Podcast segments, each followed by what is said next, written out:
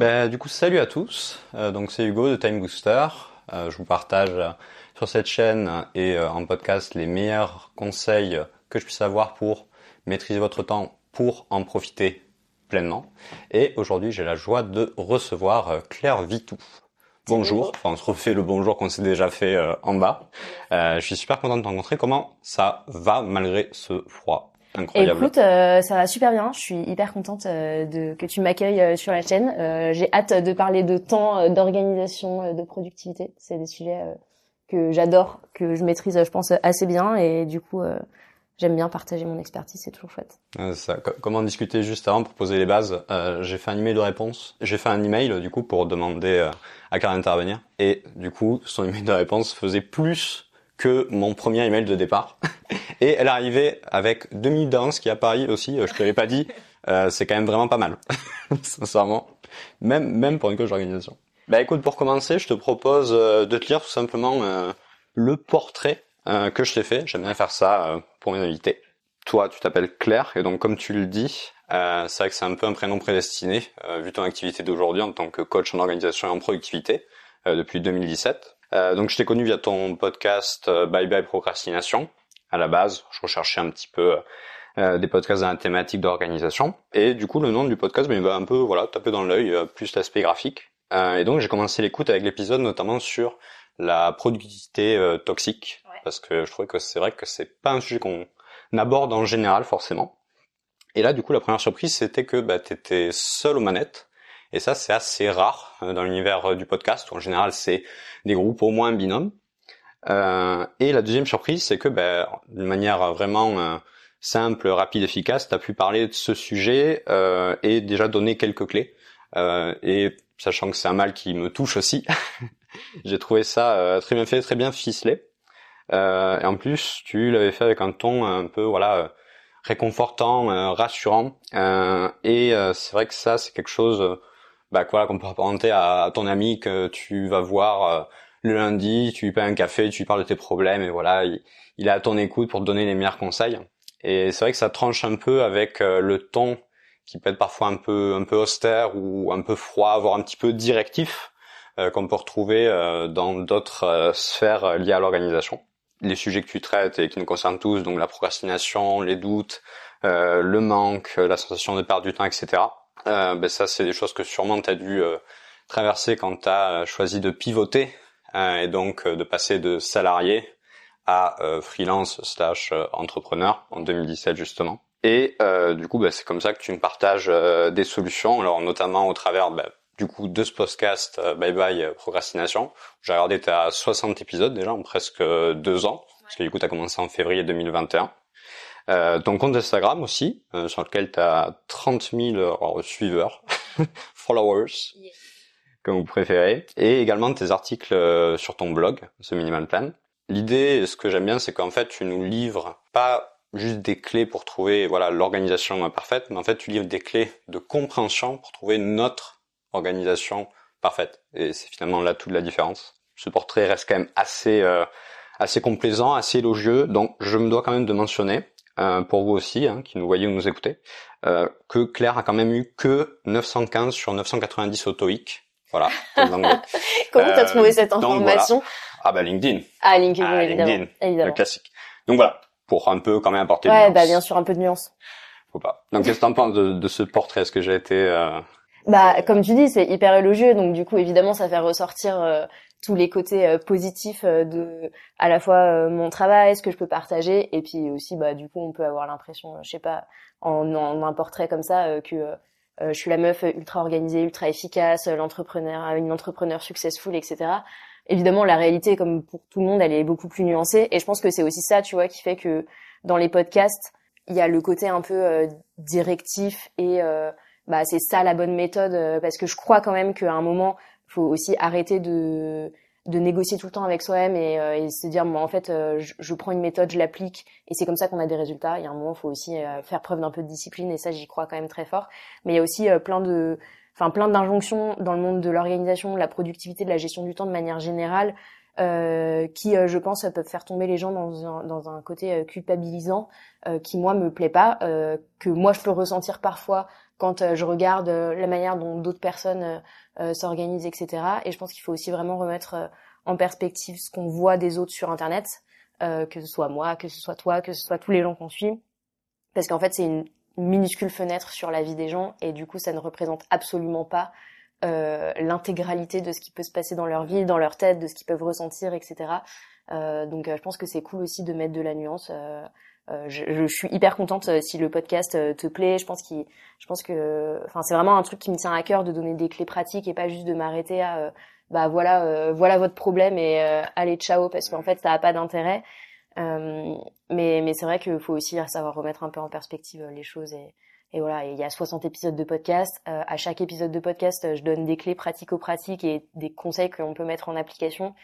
Euh, je vous conseille pas d'essayer d'appliquer les 60 euh, les 60 épisodes d'un coup, ça ne marchera pas. En une journée, en une journée, on regarde. Non mais même même enfin et c'est et c'est souvent ce que je dis quand euh, quand j'interviens euh, quand j'interviens comme ça, c'est en fait il y a déjà 60 épisodes de podcast. Si vous avez envie d'aller vous plonger dedans, je vous conseille de commencer par un déjà essayer de commencer à appliquer ce qui ce que vous avez appris dedans et d'avancer comme ça mais en fait euh, c'est impossible d'appliquer tout ce qu'on voit sur internet euh, et même moi j'applique pas tout ce que je peux partager quoi ouais ouais c'est parfois effectivement assez dur de passer de la posture de consommateur à vraiment acteur et c'est ça qui fait la différence en fait genre on peut tu peux passer des heures à consommer du contenu et je pense qu'il y a beaucoup de gens qui passent énormément de temps à consommer du contenu, mais qui finalement. Je plaide un peu coupable sur ouais, ça. Ouais, mais je, mais je peux comprendre, hein, mais c'est un peu le, c'est un peu l'engrenage qu'on qu'on a tous, et puis les plateformes nous encouragent euh, dans, dans ce truc-là.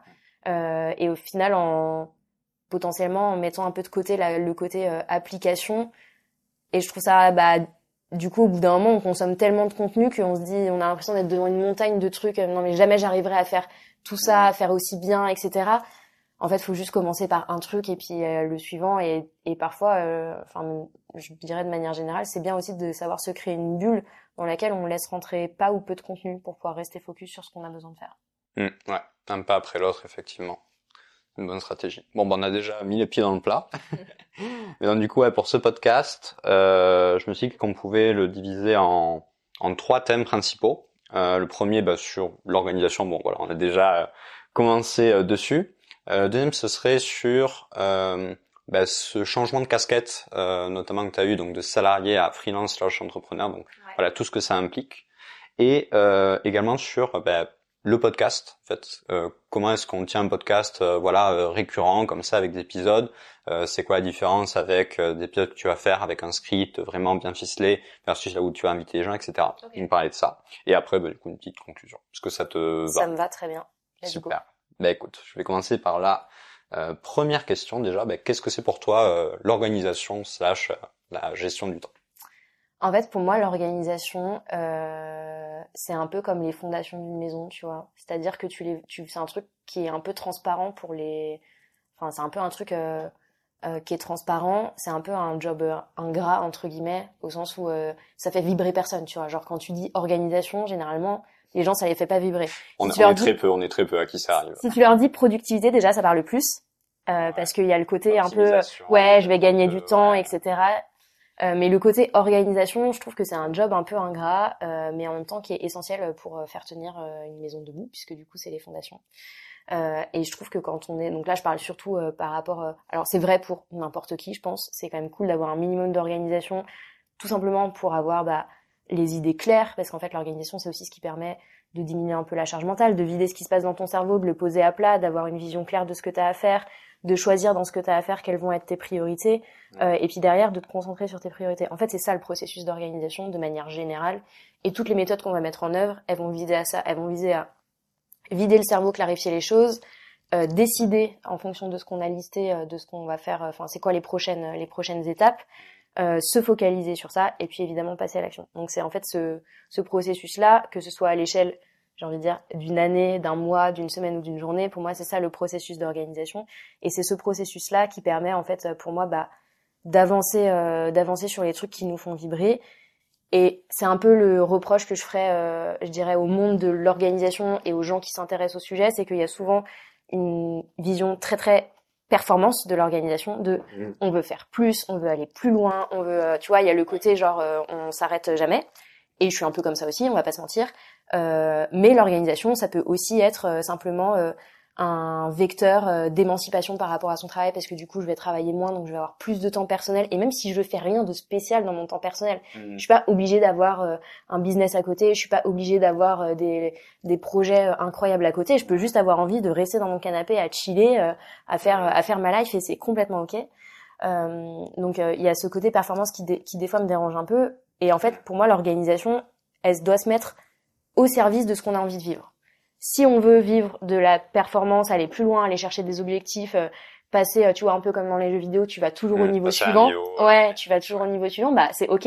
Et si ton objectif c'est juste de dire, mais moi mon mon, mon objectif principal c'est de travailler le moins possible pour kiffer le plus euh, ma vie et juste euh, aller me promener dans la forêt, euh, boire des verres avec des potes, etc.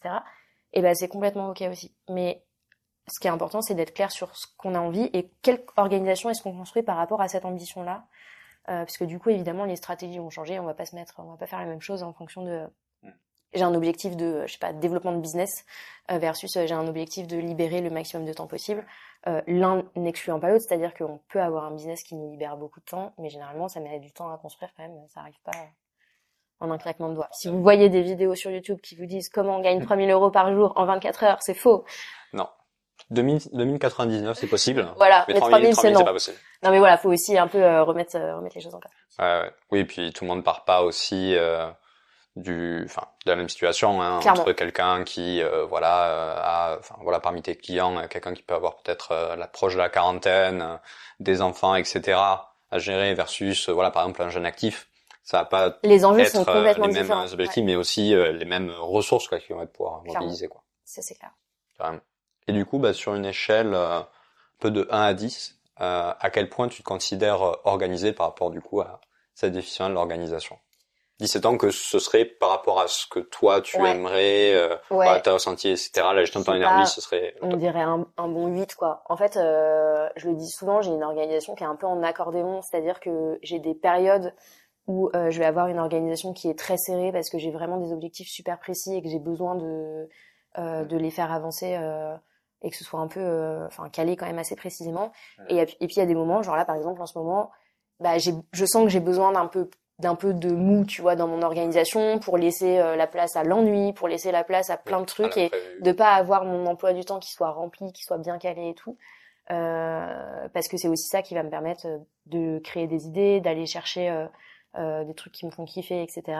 Donc en fait, j'ai ouais, j'ai une organisation qui est en accordéon. Globalement, je suis quand même, je pense, quelqu'un d'assez organisé. Et au-delà de l'organisation, bah c'est ce qu'on disait sur le sur le truc de mail de réponse. Je suis quelqu'un d'assez structuré, quoi. C'est un peu genre, euh, ok, euh, point 1, point 2, point B, point point 3, tu vois, petit A, petit B. euh, Enfin, donc je pense que ça aussi ça aide et, euh, et il faut bien voir que la manière dont moi je m'organise ce sera pas forcément la manière dont toi tu vas t'organiser parce qu'on fonctionne différemment on a des on a des expériences euh, différentes on a une enfin voilà on a une personnalité différente euh, après généralement euh, enfin c'est ce que je disais sur le processus le processus restera le même. Ça va ch- changer dans du détail entre guillemets de comment est-ce que tu mets en œuvre ce processus là mais le processus de euh, je sais ce que j'ai à faire euh, je choisis dans ce que j'ai à faire c'est quoi mes priorités euh, etc il reste toujours le même euh, que on soit enfin qu'on soit hyper structuré ou pas qu'on ait un esprit euh, super créatif euh, ou pas. Enfin tout ça c'est tout ça pour moi c'est le processus il reste le même. Après on change juste les détails du comment quoi. Hmm. Ouais, mais les bases restent, restent les mêmes, ouais. Et justement, comment ça, ça a évolué, euh, on va dire, au cours de ta vie, par exemple, parce que quand t'étais euh, à l'école, enfant, t'étais déjà, euh, je sais pas, devant, devant le tableau, dans les tresses, euh, à écouter tout. Euh, Est-ce que, au contraire, bah, t'étais euh, plutôt un petit peu bordélique et après, au fur et à mesure, euh, durant tes études, euh, quand t'as fait du graphisme, par exemple, peut-être que tu t'es mis à devoir un peu plus te cadrer. Comment ça a évolué? Euh, alors j'étais clairement la bonne élève, on va pas se mentir, euh, mais par contre j'étais hyper bordélique. Donc en fait, euh, enfin pour moi ça n'a ça n'a aucun lien. Donc j'étais bonne élève oui, mais j'étais très bordélique et euh, et j'étais tout le temps, euh, j'étais la meuf qui faisait ses devoirs euh, sur le banc dans la cour euh, sur ses genoux, tu vois, avant le cours suivant quoi. Ah oui, d'accord, ouais. Donc euh, Tu jouais un peu avec les, ah la ouais, date ouais, d'échéance, je jouais avec fond, la date d'échéance à fond et en même temps je m'en sortais toujours, donc du coup j'avais aucune raison de, tu vois. C'est le piège, ça. voilà, c'est ça. Donc piège. en fait, euh, je, je, pense que j'ai un esprit qui est très conforme à ce qu'on attend d'une personne à l'école, et du coup, euh, du coup, c'était entre guillemets facile pour moi de, de rentrer dans les cases et de faire en sorte de délivrer ce qu'on attendait de moi en cours. Euh, mais du coup, je me reposais beaucoup sur ces acquis euh, pour, euh, bah, pour faire les choses. Donc, je faisais tout au dernier moment. j'étais aussi quelqu'un de très bordélique dans mon dans mon environnement physique, tu vois. Enfin, clairement, ma chambre chez mes parents c'était le trou noir quoi fallait enfin il y avait personne n'y rentrait personne il y avait rien qui en sortait c'était vraiment l'objet qui rentrait dans ma chambre était perdu pour toujours ouais, comme dans euh, comment ça s'appelle ce film là euh, dans l'espace. Ah Interstellar. Ouais exactement. c'est le truc le, truc le truc il, il disparaît c'est genre euh, c'est fini. Il y avait une espèce de faille euh, spatio-temporelle spatio-temporelle qui intervenait. Et en fait j'ai été bordélique pendant longtemps dans ma vie, j'ai envie de dire de manière générale, genre j'avais pas du tout d'organisation, je faisais pas de to-do list, euh, voilà. Et ça, ça a été le cas, euh, je dirais, jusqu'à la fin de mes études. Okay. Euh, ce qui m'a posé clairement des difficultés parce que. études, tu veux dire supérieures Ouais, fin de mes études supérieures. Ce qui m'a clairement posé des difficultés parce que bah j'étais donc je faisais du design de produits, donc du design de, produits physiques, et en fait on travaillait en mode projet, sauf qu'on nous a jamais donné les bases de la gestion de projet, et du coup si tu veux euh, moi j'étais pas du tout câblée comme ça à la base euh, et sans les clés bah en fait euh, j'étais un peu un peu perdue et ça et ça m'a joué des tours euh, à la fin de mes études euh, donc euh, je sors d'un je sors d'un master dans une école d'ingénieur et je je j'arrive assez vite dans un job où en fait je suis chef de projet je suis chef de projet sur des projets qui allient en fait des missions de conseil et des et de l'événementiel donc en gros j'organise des événements euh, en mode, euh, tu vois, des formations, des ateliers pédagogiques, euh, des trucs comme ça.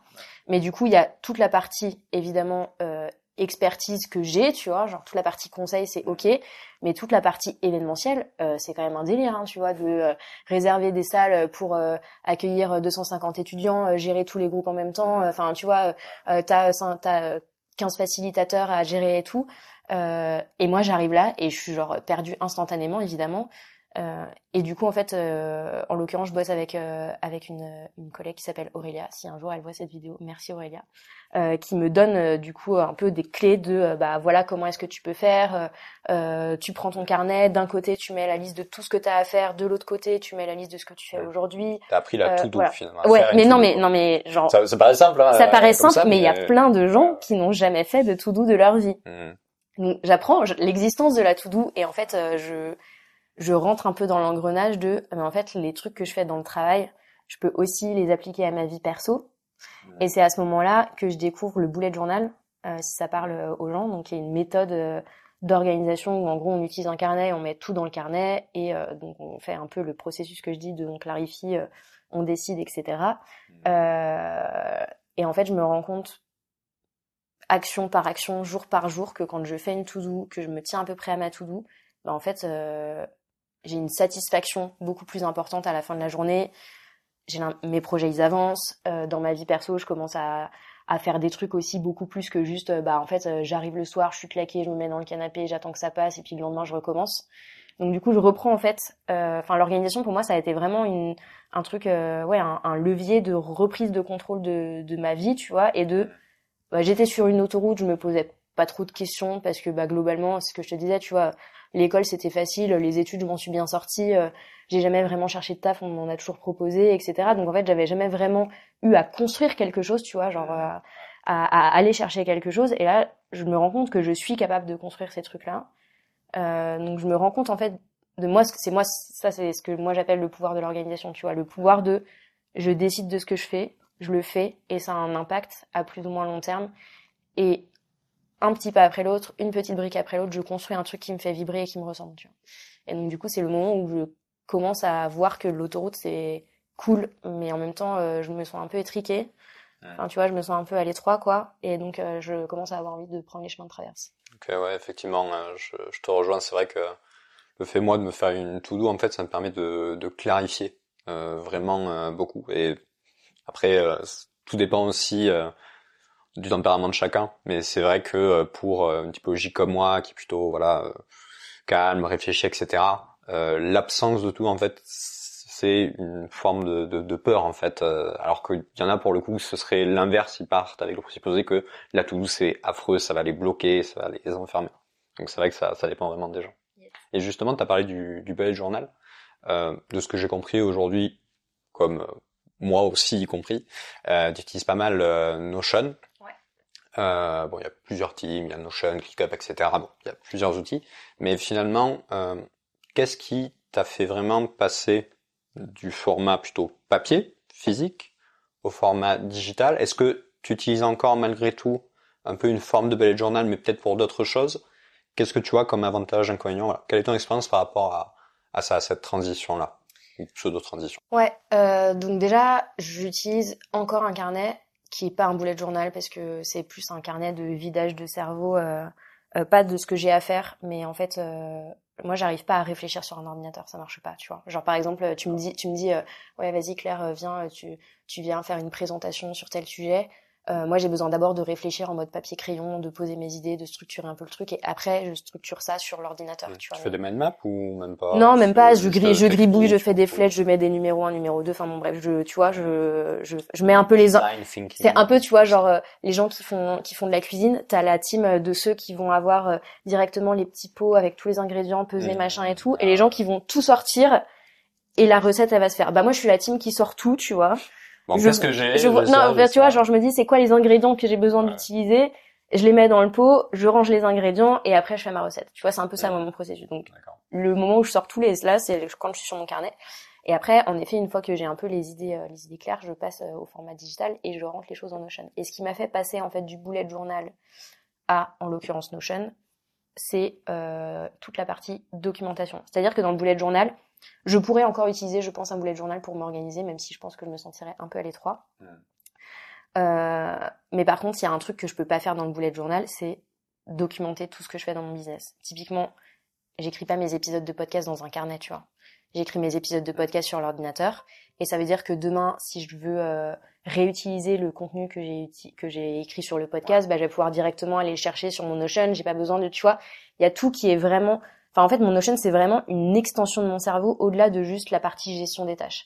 J'ai la partie gestion des tâches, oui, la partie gestion de projet, oui, mais j'ai aussi tous les process de mon business, et j'ai aussi toute ma création de contenu, j'ai aussi le suivi de mes clients. En fait, c'est vraiment le, le, le QG de tout ce que je fais euh, au quotidien.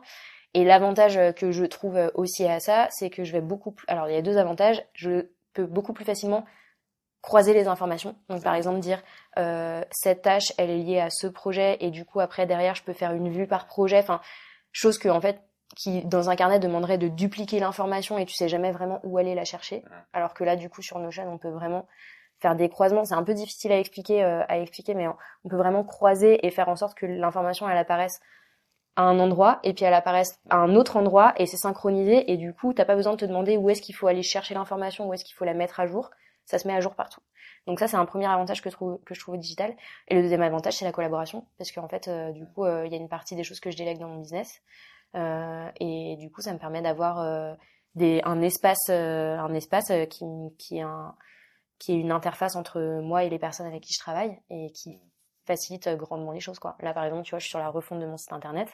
En fait, j'ai une page sur Notion avec toutes les informations sur le site internet. J'ai fourni du coup à la personne avec qui je bosse bah, toute ma charte graphique, euh, des liens vers euh, toutes mes banques d'images, etc. Donc tout est rassemblé au même endroit et ça fait un peu comme euh, Enfin, tu vois, chaque page est une espèce de boîte à outils où je peux la prendre, la filer à quelqu'un et en fait, on peut, on peut plus facilement travailler ensemble euh, comme ça. Quoi. Donc ça aussi, c'est un gros avantage versus un format papier où du coup, c'est plus compliqué bah, de partager. Quoi. Tu peux pas, tu prends pas la page, vas-y, mets à jour, tu me la renvoies par la poste, ça marche pas. Quoi. Ouais, c'est clair, c'est clair. Le, le seul truc ouais, que je trouve vraiment cool à la limite avec le, le papier, c'est pour ça que j'achète euh, encore des livres aussi, etc., c'est qu'il y a quand même un... Je sais pas, il y a peut-être, je sais pas, une âme, enfin il y a quelque chose euh, avec le fait d'avoir un objet physique qui Ouais. quand même rajoute un petit peu de motivation, quoi. Euh, et aussi, bon, ça c'est- propre à tout le monde, euh, même si tu essaies d'enlever les notifications, même si voilà, t'essaies de faire un maximum de choses, il y a quand même beaucoup plus euh, de tentations, euh, effectivement, quand t'es De sur un ordinateur, Ouais, quoi. puisque Ouais, ben, un ordi portable ou juste un téléphone portable en fait c'est un, c'est un couteau suisse quoi. Bientôt il pourra euh, griller le pain quoi. Ouais. Euh, donc c'est vrai que voilà c'est c'est nuancé mais je suis d'accord euh, le fait d'avoir euh, voilà, un cerveau numérique euh, de pouvoir partager le processus collaborer avec des outils digitaux maintenant c'est euh, c'est devenu la norme et il y a une- quand même une raison à, à ça quoi. Ouais. et tiens j'aimerais bien savoir un truc lié à l'organisation et à la gestion du temps où euh, tu galères particulièrement et où euh, tu dis putain il faudrait vraiment que, que je m'améliore quoi. Euh, le fait de faire des bilans régulièrement. Tu vois, genre le fait de faire un bilan. la nouvelle année par exemple. bah là, sur le sur à l'échelle de l'année ça va parce que généralement je prends le temps tu vois mais par contre, c'est plus le faire plus régulièrement, de me dire, ok, semaine, mois, tu vois, être un peu plus rigoureuse entre guillemets sur ces sur ces sur ces échéances là, parce que je me rends compte que quand je le fais, ça m'apporte énormément. Euh, quand je le fais pas, ça me manque. C'est pas que ça me manque, tu vois, mais par contre, je sens vraiment une différence en termes de euh, d'efficacité, de d'avancer dans les projets et tout. Euh, mais j'ai un peu du mal des fois à me, me mettre cette rigueur. En fait, euh, je pense que mais enfin, mes, mes, clients me disent exactement la même chose sur l'organisation, tu vois. On a tous on a tous les mêmes problèmes, euh, les mêmes problèmes, mais mais c'est vraiment, je pense, une question de le moment que j'ai choisi pour faire ça, qui est genre le vendredi matin. Ça marche pas parce qu'en fait, la plupart du temps, le vendredi, je ne travaille pas. Donc du coup, en fait, euh, ça ça fonctionne pas. Et en fait avant euh, j'avais euh, je bossais avec une, une fille. On était partenaire d'objectifs. Je sais pas si ça te parle cette, ouais, ouais, ce, si, euh, concept tu, tu t'engages ouais, et, et du coup on se voyait toutes les semaines tu vois. Toutes les semaines on, fait, on et du coup ce ce ce, ah, ce, truc là ouais en fait ce truc là il était euh, bah il était fait avec quelqu'un et du coup mm. j'avais pas besoin d'un enfin le moment spécifique il était dans mon agenda et c'était un call donc c'était pas et là, maintenant que j'ai pu euh, ce, ce truc-là, alors soit il faut que je le recrée, ce qui est tout à fait une piste, euh, soit il faut que je me botte le cul pour euh, pour me mettre pour me mettre le nez dedans. Là, j'ai commencé à reprendre, mais voilà, c'est de toute façon c'est toujours pareil. Hein, les habitudes, c'est toujours le plus difficile à, à mettre en place. même, c'est vrai que l'amélioration continue, c'est quelque chose qui est très important, quoi, mais c'est jamais vraiment urgent. c'est jamais la priorité number one.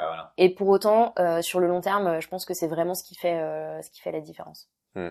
Justement, bah, là tu parlais d'habitudes. C'est quoi là aujourd'hui tes habitudes vraiment euh, piliers euh, dans ta vie? Je que bon, euh, t'en avais déjà parlé un petit peu de certaines sur le fait voilà de, de faire un peu d'exercice euh, le matin, de lire. Tu lis pas mal aussi, je sais. Mais voilà, qu'est-ce que qu'est-ce qu'il y a d'autre euh, dans ta vie qui vraiment la, la ponctue? Euh, alors j'ai un peu lâché euh, la lecture et l'exercice. Enfin l'exercice se résume à je pars de chez moi je vais à pied au bureau, ce qui me fait 20 minutes de marche, ce qui est déjà pas rien. Je pense tu marches sur les mains déjà, ça rajoute un challenge, il peut y avoir des choses. Non mais clairement je suis pas du tout une meuf sportive. Et alors euh, complètement parenthèse rien à voir avec l'organisation, mais j'ai toujours eu une vision du sport justement très performative. Et puis le truc de genre je me disais faut que j'aille faire du sport, pour euh, tu vois euh, être plus mince être plus fit euh, tu vois. Et maintenant en fait euh, j'ai ah, d'accord, envie dans, dans ce sens là ouais et maintenant je suis plus en mode je ressens l'envie de faire du sport mais l'envie vraiment tu vois de me dépenser et de tu vois d'avoir d'avoir ce, ce truc là mais sans le côté résultat. J'attends pas un résultat, tu vois. J'attends juste de, j'ai juste envie d'expérimenter le truc en mode euh, le kiff de me dépenser et c'est cool. Chose que j'ai jamais réussi à faire. Donc euh, stay tuned. Peut-être qu'en 2023 ça arrivera, on sait jamais. Mais du coup mes habitudes, euh, mes habitudes piliers, euh, bah là c'est ce que je te disais. En ce moment c'est un peu, un peu, un peu le, le, grand flottement, le grand flottement dans mon organisation. Donc j'ai pas énormément d'habitudes piliers. Ma seule habitude, bah c'est clairement mon habitude d'organisation de je me lève le matin, euh, je décide de ce que je vais faire dans la journée si ça n'a pas été fait la veille. Euh, et, euh, et, je le fais. Et après, toutes les semaines quand même, même si je, je, prends pas forcément le temps de faire un gros bilan, je planifie quand même ma semaine suivante. Donc j'ai toujours des blocs de temps, même si ma semaine n'est pas remplie de blocs de temps, c'est pas millimétré, genre en mode chaque quart d'heure compte. mais par contre, j'ai un peu les grands blocs de ce que je veux faire, parce que sinon, je sais que si je fais pas ça, bah c'est pour le coup le pur freestyle et je vais me retrouver à faire le strict minimum, c'est-à-dire vraiment les choses que je dois absolument faire, mais je vais pas faire avancer euh, mon business et mes projets. Et au bout d'un moment, bon bah clairement, on va pas se mentir, si ça, s'il y a trois semaines qui se passent comme ça, il y a un moment où la porte elle me revient dans, dans la figure et ça fonctionne pas quoi. Ouais, je comprends carrément. Ouais, mais justement, c'est tu vois dans ces périodes un peu euh, voilà fluctuantes, etc. Je trouve que c'est là justement où tu vois vraiment bah, les habitudes qui sont les plus ancrées, parce que c'est celles qui restent bah, typiquement, euh, bon dans un cas moins extrême quand tu voyages par exemple ça, c'est typique euh, quand tu quand je voyage, par exemple. Euh, il y a, bah, par exemple, la lecture. Bon, ça, c'est vraiment une habitude que j'essaie. Voilà, j'essaie de la mettre en place. Après, ça, j'arrête, etc. Dès que je voyage, euh, c'est mort. Ouais, ouais. c'est c'est c'est fou, hein. Mais alors qu'il y a d'autres choses. Ben, justement, moi, le sport, ça fait vraiment partie de mes habitudes euh, piller. Et, et ouais, je te souhaite du coup de trouver un sport où vraiment tu arrives à avoir ce plaisir euh, intrinsèque en fait à, l'activité ça prend un peu de temps c'est un peu ingrat en fait au début. Ah bah je, euh, j'imagine bien le, le problème, en plus j'ai jamais fait de sport de ma vie donc euh, la, la marge va être un peu haute à passer je pense.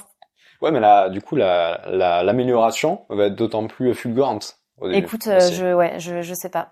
Je pense je pense sincèrement que c'est un sujet sur lequel j'aimerais bien me faire accompagner tu vois parce que je me connais. Je me connais et je sais très bien que que en fait je je sais enfin je me dis il y a pas je pourrais très bien dire bah vas-y je sors et je vais courir et voilà. Mais en fait je pense que j'ai besoin d'un cadre et de quelqu'un qui me mette les coups de pied au cul que moi j'ai du mal à me mettre pour ouais, faire, un coach ou alors ou alors même bah, je sais que là où j'habite j'ai des amis qui en fait vont tous à Basic Fit ensemble. Ils sont une dizaine. Et du coup en fait il y a toujours quelqu'un pour aller avec l'autre quoi ouais, ouais, finalement. Et, et c'est vrai que ça il y en a pas mal qui ont commencé parce qu'ils ont vu qu'il y en a qui allaient euh, le truc social quoi. Voilà. Alors là bon on parle voilà de salle de muscu donc voilà c'est euh, classique mais en fait ça ça marche quoi. Juste euh, cet aspect euh, engagement quoi. Surtout au début. Bah ouais mais c'est le côté partenaire d'objectif dont on parlait tout à l'heure. C'est le côté en fait j'ai un engagement à l'extérieur de moi qui fait que bah du coup je j'ai des rendez-vous réguliers auxquels je peux moins facilement me soustraire quoi Mm. Et justement, bah, je te propose d'aborder un petit peu le, le deuxième thème, ouais. euh, c'est donc ce passage vraiment du, du salariat à euh, l'entrepreneuriat slash freelancing. Comment ça t'est venu? J'imagine qu'il y a une période où tu jonglais un petit peu peut-être entre les deux. Euh, au début d'une activité, c'est généralement ça. C'est quoi, on va dire, qui t'a donné l'impulsion? Et voilà, comment t'as vraiment démarré ça? Bah tu sais, il y avait cette histoire de bullet journal là, donc euh, je commence un peu à comprendre que c'est un truc qui peut potentiellement euh, changer ma vie. Et je sais que c'est hyper bisounours hein, de dire ça, mais genre tu voulais changer la vie de tout le monde. Non, non, pas du tout, pas du tout en fait. Mais je, je me dis bah c'est quand même un truc cool. Euh, c'est cool de, c'est le cool de le partager. Et en fait, il y a aussi un autre facteur euh, purement égoïste, c'est qu'à ce moment-là, je suis dans un job qui me plaît, mais qui me fait pas non plus vibrer euh, à haute fréquence, quoi, tu vois. Euh, et du coup, euh, j'ai beaucoup de temps libre parce qu'en fait, j'ai un job où globalement je bosse de 9h à 17h, mais c'est assez assez chill, tu vois. Euh, et j'ai envie de, enfin, je crois qu'à ce moment-là, il y a aussi le côté un peu challenge qui me fait kiffer. Et du coup, je te commence à partager mon organisation sur Instagram. Euh, pour le kiff, hein, vraiment purement. Euh, j'avais aucun objectif de business derrière. Euh, moi, j'avais jamais entendu parler de business en ligne. Euh, je m'étais jamais vu entrepreneur dans ma vie, donc voilà. Je commence à partager ça en anglais et en français. Pourquoi fait... ce choix des deux langues? Parce qu'en fait, je crois que je consommais beaucoup de contenu en anglais sur le sujet. Il y avait très peu de contenu en français j'ai pas réfléchi, tu vois, genre c'est pas un choix que j'ai fait, je me suis pas dit alors attends, vas-y, je vais partager sur Instagram, quelle fréquence, machin. Non, pas du tout. Enfin, ça se fait de manière complètement organique. J'ai pris des photos de mon carnet, je les ai postées euh, voilà. Donc euh, en gros euh, en gros voilà comment ça s'est passé et du et là à ce moment-là, le bullet journal, c'est le peak time, tu vois, du bullet journal dans dans sa dans sa hype. Euh... Voici l'accord du journal. Là. c'est ça. Mais je pense qu'il y a encore beaucoup de gens qui l'utilisent, mais c'est juste qu'on en entend plus forcément beaucoup parler. Mais du coup, euh, en fait, euh, j'arrive au moment où on n'en entend pas encore trop parler en France et au moment où aux États-Unis ça prend vraiment, tu vois, la, la mayonnaise prend vraiment. Et du coup, il y a plein de gens qui viennent s'abonner à mon compte Instagram, donc je commence à avoir un, tu vois, une petite communauté qui se fait, etc. Euh, je me sens à l'étroit sur Instagram pour écrire des trucs, donc j'ouvre un blog à côté. Hmm. Là, à ce moment-là, je suis toujours salarié. Et donc, euh, voilà, le, je, je, partage régulièrement juste pour le kiff de partager. Euh, c'est cool. Et en fait, au bout d'un moment, bah, du coup, il y a des marques qui commencent à venir me voir, me dire, bah, tiens, on pourrait faire une collaboration sur ci, sur ça, tu pourrais écrire des articles pour nous, euh, etc. Et donc, en fait, je fais mes premiers devis et mes premiers euros avec pas tellement le bullet journal, pas tellement mon contenu, mais en fait, l'expertise que je suis en train de développer. Et en même temps, dans, en parallèle, le job qui me faisait pas vibrer à haute fréquence, il me fait clairement plus vibrer du tout. ça devient le point mort. Là, ouais. Et du coup, tu vois, il y a vraiment ce, ce truc de, euh, bah, d'un côté, j'ai un job qui m'ennuie quand même très très très fort. De l'autre côté, j'ai ce truc où je sais pas vraiment où ça va, mais je sens qu'il y a du potentiel. Et dans ma tête, euh, il y a une espèce de déclic qui se fait et je décide de, de me casser de mon job. Et là commence le processus de négociation d'une rupture conventionnelle, puisque en fait, bah, j'ai pas non plus euh, de business model euh, solide. Voilà, tu, tu gagnais pas vraiment ta vie. Pas du tout, pas du tout. Quand je dis je fais mes premiers euros, euh, genre euh, j'encaisse 100 euros, tu vois. Oui, voilà. Pas du tout sur un truc en mode. tu, tu fais les courses à Intermarché. ouais, c'est fini quoi. Mais je sens quand même qu'il y a un truc. Donc, je quitte mon job un peu difficilement, mais j'arrive à quitter mon job. Et là, je me retrouve dans un truc où en fait, bah, je suis trop contente. Hmm. Je sais pas du tout comment faire, tu vois. Hmm. Parce qu'en fait, j'ai pas du tout une des études de commerce, de business, etc. J'ai pas les codes. Euh, je sais pas ce que c'est le marketing, je sais pas comment on vend, je sais même pas ce que je vais vendre en fait. Tu vois, j'ai aucune idée de c'est quoi, c'est quoi le produit, c'est quoi le service, c'est quoi le, la valeur que je vais offrir. J'ai aucune notion de business et donc en fait ça met quand même beaucoup de temps à, tu vois, à se décanter tout ça, euh, à faire en sorte que je me dise bah mon cœur de métier à la base, c'est le produit, donc je vais sortir un produit, donc je me lance dans l'e-commerce où je conçois des produits, donc en l'occurrence des carnets d'organisation que je vends en e-commerce et c'est trop cool, mais en même temps, faut quand même vendre beaucoup en termes de volume pour réussir à gagner sa vie, donc du coup c'est compliqué. Donc il y a toutes ces questions de rentabilité qui se qui se qui, qui se qui dans mon business. Euh, il y a aussi le côté euh, comme j'avais aucune notion de business quand j'ai commencé, j'ai mm. Pas du tout bien fait euh, le travail de euh, d'analyse de rentabilité, de pricing, etc. Donc je me retrouve dans une situation où en fait mon produit, je suis obligée de tout gérer toute seule parce que j'ai pas les moyens de déléguer, tu vois. En termes de rentabilité, bah, j'ai voilà. Et du coup, en fait, j'ai pas du tout calculé mes marges dans le dans l'optique de pouvoir un jour dire c'est plus moi qui m'occupe des expéditions, c'est plus moi qui m'occupe de ça, etc. Mm. Donc je suis en gros vraiment ultra euh, ultra short sur enfin ultra serré en termes de marge. Mm. et du coup finalement bah je me je suis prisonnière de mon business tu vois. C'est à dire que je suis obligée d'être mm. chez moi euh, tout le temps pour pouvoir faire les expéditions. Tout passe par toi en fait. Tout passe par moi. Et du coup euh, d'un côté je suis plus je suis pas rentable. Genre j'arrive pas à gagner ma vie.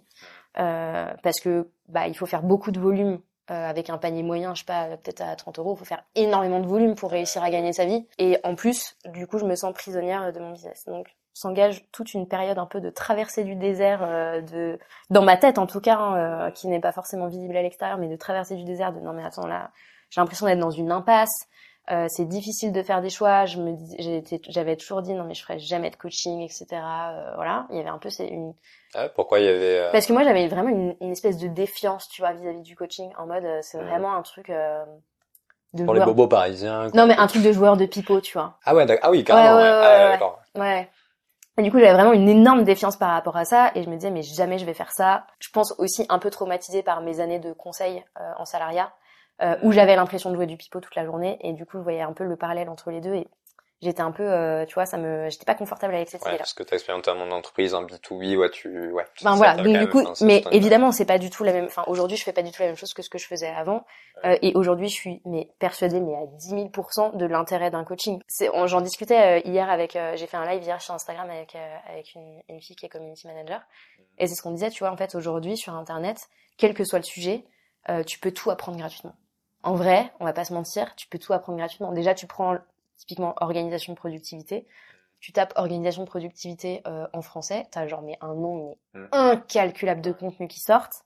Et je le dis là maintenant, et il y a, en fait, personne n'a un secret particulier, un truc spécifique que que tout le monde cherche et que la personne cacherait et qui vaudrait des milliers d'euros, tu vois. Genre, je suis persuadée que c'est pas ça le truc. Par contre, c'est ce qu'on disait tout à l'heure, quand tu consommes du contenu, bah en fait le contenu il est poten il t'arrive potentiellement dans le désordre. Peut-être que c'est du contenu qui est pas exactement euh, euh, exactement ce dont tu as besoin. Peut-être que euh, les... c'est pas le bon moment peut-être que c'est pas le bon moment. Euh, peut-être que les, la personne elle te partage que une partie de son process mais pas vraiment tout le process dans le détail complètement pas à pas etc et du coup l'intérêt d'un coaching pour moi euh, mais que je comprenais pas du tout à l'époque c'est vraiment le côté bah je te donne les clés je te les donne dans l'ordre je te donne un cadre dans lequel tu vas pouvoir avancer euh, et le fait d'investir dans du coaching, ça te donne toi aussi l'impulsion et la motivation pour euh, te mettre un coup de pied au cul et faire les choses, quoi. Tu vois. Et ça, pour moi, ça fait vraiment partie de la valeur du coaching. Enfin, c'est, bête, hein, mais euh, à partir du moment où les gens payent, bah en fait, il y a quand même un certain engagement vis-à-vis du résultat qu'ils veulent obtenir. Et moi, je suis hyper claire avec mes clients. Le résultat, c'est je suis responsable du résultat en partie vis-à-vis de ce que je vais te partager, mais je suis pas responsable du résultat si toi derrière tu fais rien euh, je peux pas faire à ta place, tu vois. Comme les coachs sportifs en fait, tu vois. Les coachs sportifs, ils vont te dire vas-y, bah tu vas faire euh, X, tu vas faire tel exercice, tel exercice, tel exercice, mais si toi tu fais pas, tu vas pas pouvoir aller lui dire euh, "Eh mec, euh, franchement, c'est chaud, j'ai j'ai j'ai rien enfin genre ah, mes abdos, là mes tablettes, là, elles ont fondu. Exact. Non mais voilà, tu vois. Enfin, il y a un moment, faut aussi prendre ses responsabilités. Bref, et du coup, je, je me disais que j'allais pas du tout faire de coaching, mais euh, évidemment, du coup, l'histoire dira que j'ai que je suis que je suis revenue sur que je suis revenue sur ma décision. Euh, mais euh, donc je commence un peu à réfléchir à mon business. Je suis une formation de business euh, enfin, au bout de deux ans. Il était temps, j'ai envie de dire. Ah, euh, c'est deux ans vraiment. Ah ouais, en mode freestyle. Ouais, ouais, ouais. Non mais moi, en fait, tu prends, euh, comment dire, les histoires d'entrepreneurs de tout ce qu'il ne faut pas faire quand tu démarres c'est moi, tu vois. Faut vraiment, euh, faut, vraiment pas faire ce que j'ai fait. Je suis partie de mon job sans avoir aucun plan précis, euh, sans avoir de business model, sans avoir aucune idée de comment est-ce que j'allais gagner ma vie. Euh, je suis partie sans avoir euh, euh, aucune notion de marketing, de quel produit j'allais vendre, enfin produits, services, enfin, quel, tu vois, tout ça, mais j'en avais mais absolument aucune idée. En fait, t'as brûlé tes bateaux derrière toi. Ouais, mais complètement. mais et c'était, mais et c'était, enfin voilà, c'est, je le regrette absolument pas parce que euh, ça a aussi été euh, des une période euh, hyper cool sur plein d'autres aspects, mais mais voilà. Donc du coup, ouais, donc je, je décide finalement de me dire bah le produit c'est cool, mais en fait j'ai besoin de contact avec les gens, de les accompagner plus loin, de leur transmettre plus de choses, donc je voudrais je voudrais faire différemment et du coup je réfléchis pas forcément à du coaching coaching mais plutôt à des programmes d'accompagnement des programmes de formation donc je commence par là et puis je passe une certification de coach. Et puis voilà. Et donc là euh, évidemment mon business euh, ressemble euh, plus à un business ouais d'accompagnement aujourd'hui.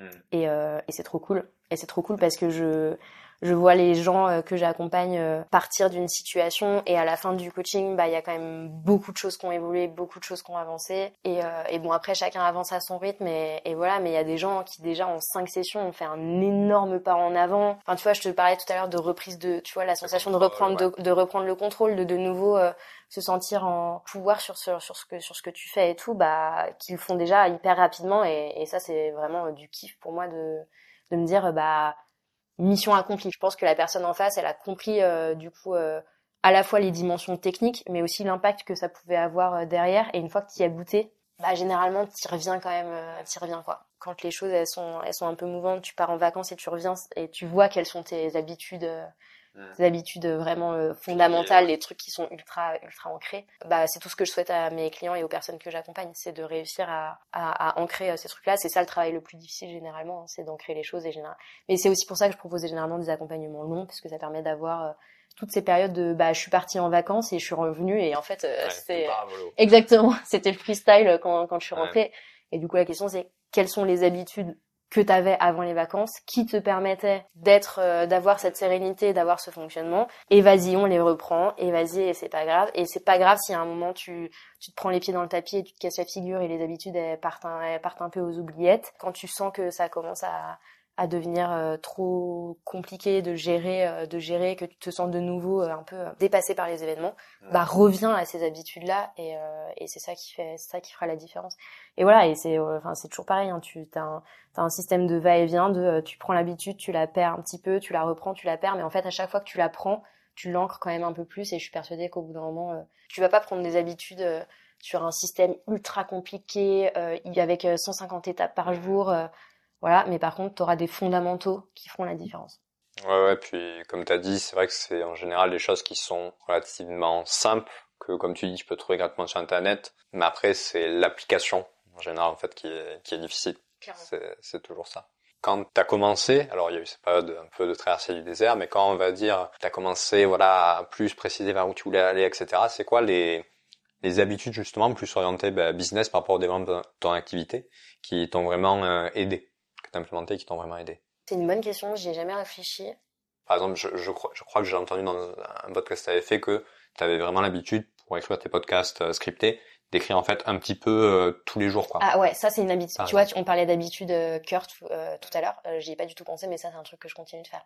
De tous les jours, généralement au démarrage de ma journée, j'écris on va dire entre 15 minutes et une heure, tu vois. À une heure? Ça peut m'arriver si je suis lancée, tu vois. Vraiment, je suis dans mon flow et et voilà, je, je peux écrire, je peux écrire pour longtemps. Donc ça, ça fait partie des habitudes. après, ouais, des habitudes d'organisation, de de création de contenu, de, euh, enfin, et puis aussi toutes les habitudes que j'ai pris, euh, que j'ai pris au fur et à mesure sur la partie, euh, je dirais, gestion financière d'un business. Euh, parce que en fait, généralement, c'est le truc qu'on fait en dernier, qui passe à la trappe. On dit ah non, c'est la deadline pour faire la déclaration à l'URSSAF aujourd'hui. Clac, clac, clac, je le fais. Aujourd'hui, j'ai des habitudes qui sont beaucoup plus serrées sur cette question-là, hmm. parce que bah du coup, tu as compris de mon expérience que c'était un sujet que j'avais mis sous le tapis pendant un petit moment quand j'ai démarré et en fait, euh, ça m'apporte euh, une énorme sérénité d'avoir de la visibilité sur euh, qu'est-ce que je vais rentrer, c'est quoi mon prévisionnel, quelles sont mes dépenses, euh, quel est mon quelle, quelle est la rentabilité que j'ai là à l'instant T, qu'est-ce que je, du coup ça veut dire aussi potentiellement qu'est-ce que je peux faire comme projet, comment est-ce que je peux tu vois comment est-ce que je peux investir dans mon business. Et ça c'est un levier que j'ai aussi envie de continuer à explorer et à continuer de creuser parce que je pense que c'est un, un, levier pareil qui est très ingrat parce que on se dit non mais là enfin tu vois les gens généralement dans, dans, un business toute la partie financière c'est résumé à la compta Et en fait, la compta, on s'en rend pas compte parce que généralement, on a l'impression que c'est une espèce de fonction support pour un business, mais en fait, c'est une fonction ultra stratégique dans ma tête. De, c'est ce qui te permet de savoir quel quel fonds tu vas pouvoir débloquer pour faire quoi. Euh, du coup, ça te donne aussi des priorités. Enfin, ça, c'est évidemment en lien avec tes priorités en termes d'objectifs. C'est de la ressource en fait. Comme le temps que tu utilises, c'est de la ressource. Donc, la ressource financière, c'est quelle est la, de quelle ressource est-ce que je dispose, quand est-ce qu'elle va être disponible, et du coup, vis-à-vis de mes priorités, comment est-ce que, qu'est-ce que je vais en faire. Donc ça aussi, c'est des habitudes que j'ai, que j'ai bien ancrées et que j'ai bien mis en, mis en place et, et qui me sont euh, super utiles. Mmh. Ouais, puis en plus, euh, un manque d'argent peut du coup impacter négativement aussi ton organisation, quoi. Ah mais tout, en fait, ça euh, impacte tout. Enfin, en fait, euh, très clairement, généralement, quand tu démarres en business, l'enjeu principal, c'est réussir à gagner ta vie. Généralement, c'est le stress principal des entrepreneurs quand on démarre, ce mmh. qui est clairement légitime et, et que je, je j'ai, j'ai vécu aussi. Je pense que c'est s'il y a une erreur que j'ai faite, c'est celle-là, tu vois. Vraiment, l'erreur principale que j'ai faite, c'est de mettre sous le tapis ce truc-là, de pas m'y attaquer parce que parce que l'argent, c'est un truc qui me faisait peur, que j'ai été éduquée dans un truc où on parlait jamais d'argent, euh, tu vois, c'était pas un sujet. Et puis je viens pas du tout d'un milieu euh, d'entrepreneurs où tu vois euh, où c'est où c'est des sujets, tu vois, bah chiffre d'affaires, machin et tout. Enfin moi, c'était le monde des bisounours, tu vois. J'étais là euh, j'avais mis ma cape de super-héros et mon objectif c'était de prêcher la, bonne parole au plus de monde possible. Et c'est trop bien et ça fait toujours partie de mes missions aujourd'hui. Et c'est aussi euh, ce qui fait que j'accepte souvent d'intervenir dans des enfin tu vois là comme toi sur le podcast sur YouTube et dans, plein d'autres formats. Parce que j'ai envie de délivrer ce message de l'organisation. C'est pas sexy mais c'est un truc qui peut radicalement changer ta vie si tu le fais euh, si même avec une organisation euh, minimaliste euh, mais euh, mais à un moment bah faut aussi euh, comme tu dis faire les courses en intermarché euh, mettre du beurre dans les épinards et vivre sa vie. Donc donc du coup ouais, si je devais si je devais donner un conseil c'est vraiment de se mettre dans le truc financier enfin de, de, de se mettre le nez dans le dans les chiffres dès le début. dès le début et de planifier en fait parce que c'est aussi quelque chose qui se planifie on peut faire des rétro-planning de chiffre d'affaires de dire bah en fait là mois 1 euh, j'estime que je vais rentrer euh, zéro client, donc euh, je gagne zéro. Mois 2, j'en rentre un, je, je, vais gagner X. Mois 3, j'en rentre 2, je vais gagner Y, etc. Et donc du coup, de planifier aussi ces rentrées d'argent. Et quand on parle à des entrepreneurs qui se donnent des objectifs de chiffre d'affaires, généralement, on dit juste « Ah, j'ai atteint mon objectif de chiffre d'affaires ». Les gens qui atteignent leurs objectifs de chiffre d'affaires, généralement, c'est qu'ils ont planifié la manière dont ils vont l'atteindre, de se dire euh, bah là peut-être euh, je vais avoir une période de creux parce que j'ai pas de lancement de prévu, parce que euh, c'est une période où je vais travailler sur d'autres choses dans mon business que vraiment aller chercher des clients, etc. Et puis là, je vais avoir du coup toute cette phase de préparation. Ça me permet d'accélérer mon chiffre d'affaires sur le milieu d'année, etc. Donc tout ça, c'est des choses qui se planifient, qui s'anticipent. Et ça fait aussi partie pour moi d'un business organisé et carré, d'être au moins au courant de ce qui se passe en termes de finances sur son business. Ouais, puis en plus, maintenant, il y a de plus en plus d'outils euh, autres que le traditionnel Excel qui peut très bien fonctionner pour faire vraiment spécifiquement du suivi euh, financier. Même euh, au niveau personnel, moi, je sais que j'utilise Finery. Je sais pas si tu connais. Je connais. Pour le coup, j'ai pas fait niveau perso, donc je connais pas. Mais c'est quelque chose qui te permet en fait d'agréger, je sais pas, ton PEL, ton PER, ton compte titre que t'as je sais pas où. Enfin, ça met tout en fait au même endroit et tu as une vision claire sur l'ensemble de tes finances. Et c'est vrai que ce genre d'outils, ça permet voilà, de d'être beaucoup plus serein en fait, parce que généralement on n'a pas envie de, comme tu dis, c'est pas sexy en fait, on n'a pas envie de voir exactement combien on a, etc. Puis surtout si quand on est ricrac, parfois on peut avoir l'occasion de se dire non mais je détourne le regard comme ça ça n'existe pas, tu fais l'autruche. Moi c'était typiquement ça que je faisais en fait sur les finances. Hein. Je vais être hyper clair. Je savais au fond de moi que j'étais pas rentable, mais j'avais pas du tout envie de me confronter à la réalité. Donc du coup je préférais ne rien faire pour le coup, euh, en termes de procrastination, on était sur un niveau euh, assez élevé quand même, on va pas se mentir. Bah, mais c'était vraiment le truc. beaucoup, mais ouais. Mais le, en fait, c'était vraiment cette peur de, je vais pas être rentable. J'ai l'impression que je vais jamais m'en sortir, que je que je gagnerai jamais ma vie avec mon business, alors que je travaille de ouf. Et du coup, il y a quand même le côté hyper décourageant. Et je préférais occulter ce, ce truc-là euh, plutôt que de m'y confronter. J'ai pu l'occulter aussi longtemps aussi parce que j'avais des sous de côté et que du coup, évidemment, je me posais pas là. Enfin, c'était pas en mode euh, j'ai pas d'argent pour aller acheter euh, les pâtes euh, pour manger, tu vois. Donc j'avais j'avais des revenus, enfin j'avais pas de revenus, mais j'avais pas de revenus suffisants en tout cas, mais j'avais des sous de côté qui me permettaient de de tamponner. évidemment, quand on n'a pas de pas de d'épargne de matelas, c'est beaucoup plus urgent et beaucoup plus beaucoup plus important. Enfin, c'est d'autant plus important. De Première chose à faire, avoir une épargne de sécurité. Ouais, c'est clair. Mais non, ouais, je te je te rejoins effectivement.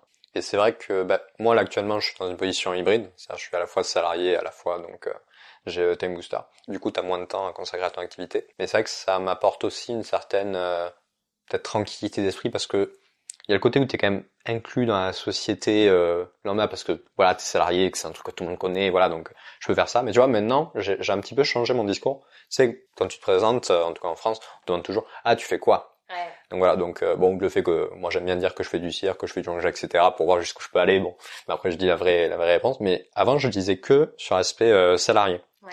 Et en fait depuis peu, je dis l'aspect salarié quand même en premier, mais je rajoute mes activités en salarié. En fait, je je l'inclus, je l'inclus vraiment dans, dans ma vie, dans mon ring. Et c'est vrai que ouais, il y a, je pense qu'il y a deux écoles. Il y en a peut-être qui vont euh, bien aimer ce système-là il y en a qui peut-être comme toi vont plus avoir l'envie, surtout si l'aspect salarial vraiment, euh, voilà, t'en pouvais plus euh, très clairement, ça avait plus de sens pour toi du tout, bah, qui ont préféré vraiment, euh, voilà, aller plus vraiment profondeur sur un truc, euh, quitte à voilà, euh, au final t'as fait des erreurs certes, mais au moins t'as fait des erreurs, beaucoup d'erreurs en peu de temps, enfin peut-être moins de temps que si t'avais dû continuer ton activité salariale à côté. Et donc, ouais, je pense qu'il y a vraiment les, les deux stratégies, quoi. Ouais. Mais tu vois, c'est hyper intéressant parce que moi, la manière dont je, et je pense que c'est très lié à la manière dont mon business est né. Mais en fait, au début, c'était un hobby. Et du coup, pendant hyper longtemps, j'ai considéré mon business comme un hobby. Et je pense que, tu vois, toutes les questions financières et tout, c'était aussi ça. En fait, je continuais de considérer mon business comme un hobby. Mais en fait, ça marche pas. Un business, c'est fait pour gagner des sous, mm. euh, potentiellement gagner beaucoup de sous. Et c'est ok de gagner beaucoup de sous avec un business. On fait pas la même chose dans un business et dans un hobby. Dans un hobby, ce qui va compter, c'est bah, le plaisir, le kiff, dans un business, je dis pas qu'il faut faire du business sans kiff, sinon c'est vachement moins drôle. Mais évidemment qu'il y a plein d'aspects du business qui feront pas kiffer et en fait, bah, faut quand même s'y confronter, faut quand même y aller, et d'autant plus quand on est seul, euh, quand on est seul. Et je pense que ça, c'est aussi une grande différence par rapport au salariat. Euh, quand on est, quand on est solopreneur, euh, bah, il y a personne pour venir te dire, non, mais ça, c'est pas parce que t'as pas envie de le faire que tu vas pas le faire. Ça aussi, c'est, pour moi, c'est vraiment un truc de mindset, et je trouve ça hyper intéressant parce que typiquement, moi, mon business, ça a mis très longtemps avant que je me considère comme entrepreneur. Avant, j'étais là, oui, bah, je sais pas, j'ai un petit compte Instagram, bla bla bla. Euh, non, je me disais pas que je me cherchais, mais c'était un truc, j'avais toujours une de, de, la difficulté à en parler parce que j'avais l'impression que tant que c'était pas une réussite, j'étais pas légitime de dire que j'étais entrepreneur. Il y avait le côté un peu, tant que je gagne, enfin, que je vis pas de mon business, je peux pas vraiment dire que je suis entrepreneur. Donc j'étais un peu dans dans l'entre-deux de, dans ma tête, c'était encore un petit peu, je pense, un hobby, mais que j'avais envie de transformer en autre chose. Mais en même temps, j'assumais pas totalement de le transformer en autre chose. Je l'assumais pas auprès de mes proches, je l'assumais pas auprès de ma communauté parce que du coup j'avais quand même une audience. Mais en fait c'est difficile de, c'est difficile. Euh, moi j'ai trouvé ça difficile d'assumer le fait de dire je vous propose du contenu gratuit, mais maintenant je vous propose aussi des trucs payants. de vendre quelque et de vendre quelque chose. Et euh, il y a beaucoup de beaucoup de gens euh, quand ils ont passé le pas qui se sont pris des qui se sont pris des, des, remarques de la part de la part de leur audience. Je pense par exemple à Lisa Gachet de Make My Lemonade, euh, qui avait avant d'avoir une marque de vêtements un blog de couture, etc. Et qui, je pense, en a pris un peu plein la figure quand elle a commencé à vendre des choses. Et en fait, à un moment, bah, il faut aussi se rendre compte que quand on crée du contenu, c'est du travail. C'est-à-dire que quand j'étais salariée et que j'écrivais sur mon blog et que je faisais mes trucs sur Instagram, bah, je me levais à 6 heures. Le matin, je bossais sur mes activités euh, sur mes activités du coup euh, qu'on pourrait appeler entrepreneuriales même si moi je le voyais pas comme ça à, l'époque. En tout cas, je faisais toute la partie création de contenu et puis bah à 8 heures, euh, je partais, j'allais au taf, euh, je faisais ma journée et le soir le soir je faisais rien mais parce que je je, suis pas du soir. Mais du coup, j'avais quand même cette, cette double casquette. Et ouais, c'est du taf en fait. créer des vidéos, créer un podcast, créer un blog, partager du contenu sur les réseaux sociaux. Bah, c'est du travail, quoi. Qu'on soit ok avec le fait que ce que que ce soit du travail ou pas, ça ça l'est, quoi. Ouais, non, mais c'est clair, il y a eu quand même un, un, changement de mentalité parce que je me souviens, euh, moi je suis assez euh, YouTube addict. Bah, déjà, qu'il y a 10 ans, les placements de produits sur YouTube, en fait, ça n'existait pas, quoi. Et les premiers qui ont commencé à le faire, mais ils se sont mangés des trucs incroyables. Et en vrai, il y en a même, même des gros youtubeurs, genre euh, Squeezie, par exemple, tu vois, euh, quand il avait lancé sa marque de vêtements Yoko, je ne sais quoi, bah, t'avais plein de gens qui s'insurgeaient du prix des chaussettes ou je ne sais quoi. Enfin, Vraiment, euh, ça touche tout le monde. Mais c'est vrai que maintenant, j'ai l'impression que c'est un peu plus développé et à la fois, ça s'est un petit peu démocratisé sur l'aspect euh, merchandising, tu vois. Euh, typiquement, bah, vendre voilà un objet physique comme un bullet journal, des choses, etc. Mais tu vois, quand tu vends des formations, comme tu vois, je pense qu'il y a encore un peu ce côté euh, bah, que, que tu avais au début en fait, ouais. en ricoché un peu. Ouais, lui, lui quand même, c'est, ça doit être un charlatan. Ah ouais, il vend des formations. Ah ben voilà, voilà. Ouais, en, Fait, en, fait, en fait, le mot formation en ligne, limite, ça, ça, je pense, dans une grande partie euh, de l'audience, que ce soit sur Instagram, euh, YouTube, etc. c'est une connotation négative en fait. Mais je trouve que ça c'est très français en vrai parce que j'ai pas l'impression qu'à l'étranger ce soit aussi euh, diabolisé, tu vois, le fait de gagner de l'argent avec son contenu.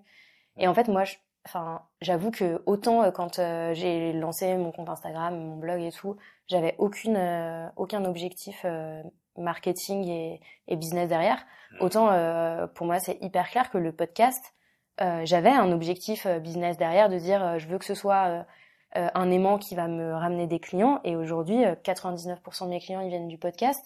Et en même ah temps, c'est pas parce que c'est pas parce que ça me ramène des clients que le podcast est mauvais. Euh, c'est pas parce que ça me ramène des clients que euh, ça aide pas d'autres personnes. Enfin, tu vois, en fait, à un moment, il faut aussi arrêter de diaboliser le fait que on gagne de l'argent, on vend des services à travers du contenu gratuit. Ça n'enlève pas la valeur au contenu gratuit en fait. C'est pas et, demain, en l'occurrence, c'est pas du tout une stratégie que que j'ai, mais demain, si je disais, bah, je vais faire sponsoriser mon podcast euh, par, euh, par par Notion. En vrai, ce serait Dream euh, Dream sponsor. Moi, ça me, je serais ok, tu vois, de, de gagner de l'argent avec. Euh, enfin, c'est du travail en fait. On se rend pas compte, mais quand on a 10 minutes de podcast dans les oreilles, euh, bah c'est 3 heures de taf qui, ouais, enfin, au moins quoi. ouais, le montage, bah ouais. Euh, 3 heures et puis c'est 3 heures de opérationnel, mais en fait derrière tu as aussi toute la réflexion, le fin l'expérience, euh, la vision euh, spécifique de la personne qui va écrire, etc. Tes lectures. Euh, ouais, ouais, exactement tout le temps de lecture, le temps de moi je me nourris ou enfin voilà. Et tout ça, bah en fait, ouais, ça prend du temps et à un moment ça, ça a de la valeur. Il faut aussi accepter que la gratuité, bah c'est cool, mais ça fait pas vivre les gens. Et quand on et autant, je suis pas ok avec les espèces de trucs un peu tu vois où tu le vois euh, où tu, où tu présentes un truc comme gratuit mais en fait il euh, y a un, tu vois le t'as as un peu euh, t'as as un peu un piège un piège derrière. Autant c'est gratuit mais vous avez juste à payer les frais de transport. Ouais voilà c'est ça. Autant enfin perso j'estime que dans mon podcast je le dis d'emblée tu vois. Je suis coach en organisation et en gestion du temps. C'est mon taf c'est mon taf c'est mon business. Euh, c'est comme ça que je gagne ma vie. Si t'es pas ok avec ça bah c'est pas grave. Ça va pas m'empêcher moi de continuer de continuer à produire euh, du contenu pour éduquer les gens autour de ces sujets, à partager ce que je pense sur euh, tel ou tel aspect euh, des problématiques organisation, productivité, etc. Et je suis ultra contente à chaque fois que j'ai des nouveaux clients qui viennent qui viennent en accompagnement. Je suis aussi ultra contente quand je reçois des mails qui me disent,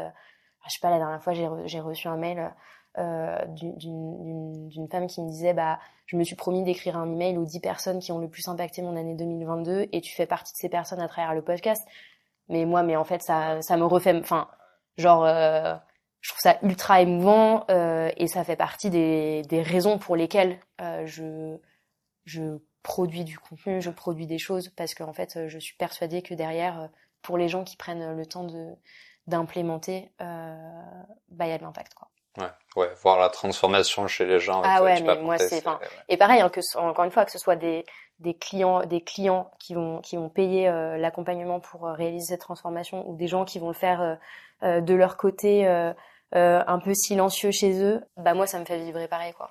Ah ouais, non, c'est clair, c'est clair. C'est il y a plusieurs plans en fait et c'est c'est ok, chacun a son son moyen, on va dire, de progresser, et de prendre de l'info pour l'utiliser quoi. Bah écoute, je propose justement de transitionner vers le podcast, c'est-à-dire que c'est ça qui, bah, c'est le média euh, de ce que j'ai compris qui attire le plus euh, d'audience vers quoi bah moi je t'ai connu notamment euh, c'est ça aussi qui te fait venir les clients euh, déjà pourquoi est-ce que tu as choisi ce format là euh, spécifiquement parce qu'à la base tu étais sur Instagram donc plutôt des photos plutôt des, des, textes avec ton blog etc donc qu'est-ce qui t'a fait switcher vers ça? Et non pas vraiment vers euh, YouTube. J'ai regardé, tu as une chaîne YouTube que j'ignorais. Ah non, mais moi aussi je euh, l'ignore, je te rassure. Avec, quatre vidéos. avec quatre vidéos. Et, et du coup, ouais, qu'est-ce qui t'a fait vraiment aller vers le podcast, euh, ouais, quasi exclusivement Quand j'écrivais des articles de blog, j'avais une frustration qui était de pas trop avoir. J'avais l'impression que, tu vois, la connexion elle est moins forte en fait à l'écrit qu'à l'oral, je trouve, avec les gens. Ouais, c'est pas la, c'est pas la même connexion. C'est un peu plus, c'est un peu plus impersonnel l'écrit. Euh, et ouais, tu produis pas la même intimité, c'est exactement ça. Et en fait, euh, j'écoutais moi des podcasts quand j'étais euh, salariée et que du coup j'avais pas mal de temps de transport. Euh, et je me suis dit bah c'est un format cool et en même temps à ce moment-là, euh, je rencontre euh, Anastasia de Santis, qui est aujourd'hui ma podcast manager, et qui me parle du coup de podcast et tout. Je suis là, ouais, ça a l'air chouette, machin. Mmh. Voilà, je me dis, bon bah... Et puis je, commence clairement à en avoir marre d'écrire sur le blog pour avoir euh, genre zéro commentaire, zéro retour, et, et ça me saoule un peu. Euh, je dis pas que personne ne lisait les articles parce que les gens lisaient les articles, mais tu vois, euh, j'avais pas trop de, de, feedback et en fait c'est hyper fatigant de produire du contenu quand t'as zéro feedback et tu vois quand tu fais tac et que t'as personne qui te fait tac en face. Enfin, c'est genre, c'est, c'est très fatigant et c'est très décourageant. Donc du coup, je me dis, ok, bon bah je vais, je vais tester le podcast. Alors moi, je fonctionne toujours euh, à l'envers. Donc euh, la première chose que je fais quand je lance un projet, c'est de trouver un nom et de commencer à faire l'identité graphique, chose qui généralement on te dit de faire tout sauf ça parce que c'est pas la priorité. Donc je réfléchis un peu à qu'est-ce que je voudrais partager dans le podcast. Enfin voilà, euh, ça ressemblerait à quoi un épisode de podcast, mais c'est encore très enfin je fais ça sur un coin de un coin de table c'est pas très c'est pas très structuré euh, et puis je commence à réfléchir au nom et tout. Et puis je me dis, ah bye bye procrastination, c'est quand même assez stylé et tout. Ça, ça claque quand même pas mal. Je suis, contente, je suis contente de ce nom, tu vois. parce que t'as vraiment le côté, euh, le côté genre euh, procrastination. Je pense que ça parle aux gens. La promesse est claire et tout. Donc, je me dis, ok, let's go, je fais ça. Je fais ma petite pochette. Et, et qu'est-ce qui t'a fait pas choisir The Minimal Plan, qui était déjà le nom de ton blog du coup, comme aussi nom du podcast? Tu veux vraiment que ce soit deux choses qui soient de manière un peu indépendante Ouais, c'est pas tellement ça, mais c'est surtout que en fait The Minimal Plan, euh, tu vois, c'est c'est en anglais, c'est historiquement en anglais parce que du coup j'écrivais en anglais. Euh, mais je trouve pas ça très parlant, tu vois, en fait. J'aime toujours ma marque et tout, y a pas de souci, mais bah, on va pas sentir, la guerre, les nerfs de la guerre quand tu crées du contenu, c'est aussi que les gens, ils te remarquent qu'ils aient envie de cliquer. Mm. Et The Minimal Plan, moi, ça me donne pas envie de cliquer. Donc, euh, en fait, je sais que ça va pas donner envie de cliquer aux gens euh, qui vont potentiellement découvrir le podcast sur les plateformes. J'avais envie que le, que le nom du podcast, il soit très clair et, qu'il soit accrocheur. Ouais. que ce soit accrocheur, tu vois. Ce qui est l'objectif généralement d'un nom, hein. T'as envie que les gens, ils soient intrigué, euh, motivé, t'as envie que ça déclenche une émotion. Donc euh, du coup, euh, du coup, je pars sur Bye j'enregistre mes, mes premiers épisodes et puis c'est parti quoi. Enfin en fait, je me suis pas, en fait pour le coup, ça fait partie des projets sur lesquels je me suis pas posé de questions. Et généralement les projets sur lesquels je me pose pas de questions sont ceux qui marchent le mieux. Et donc voilà, donc je me lance, je, je me dis je vais poster un épisode toutes les deux semaines.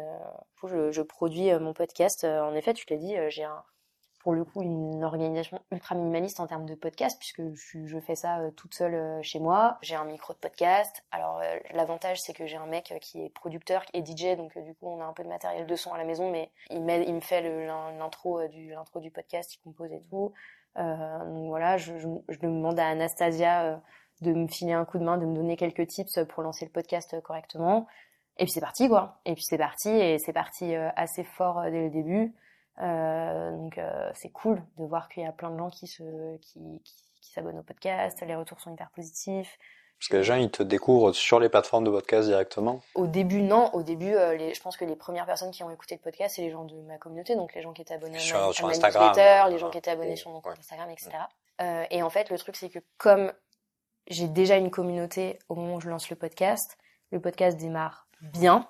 Et donc en fait, je suis mise en avant sur Apple Podcast, je suis mise en avant sur Amazon Podcast, etc. Et ça, du coup, ça crée une espèce d'effet boule de neige qui fait que euh, bah, régulièrement, le podcast apparaît dans les dans les euh, dans les tops. Euh, tu vois, genre je sais pas, il y a quelques semaines, il, est, il était bah là, il était top 3 business sur Apple Podcast, tu vois c'est ces petits momentum là qui font que les gens vont découvrir. Je pense que les gens ils partagent aussi pas mal les épisodes, donc ça permet de, découvrir à d'autres personnes, etc.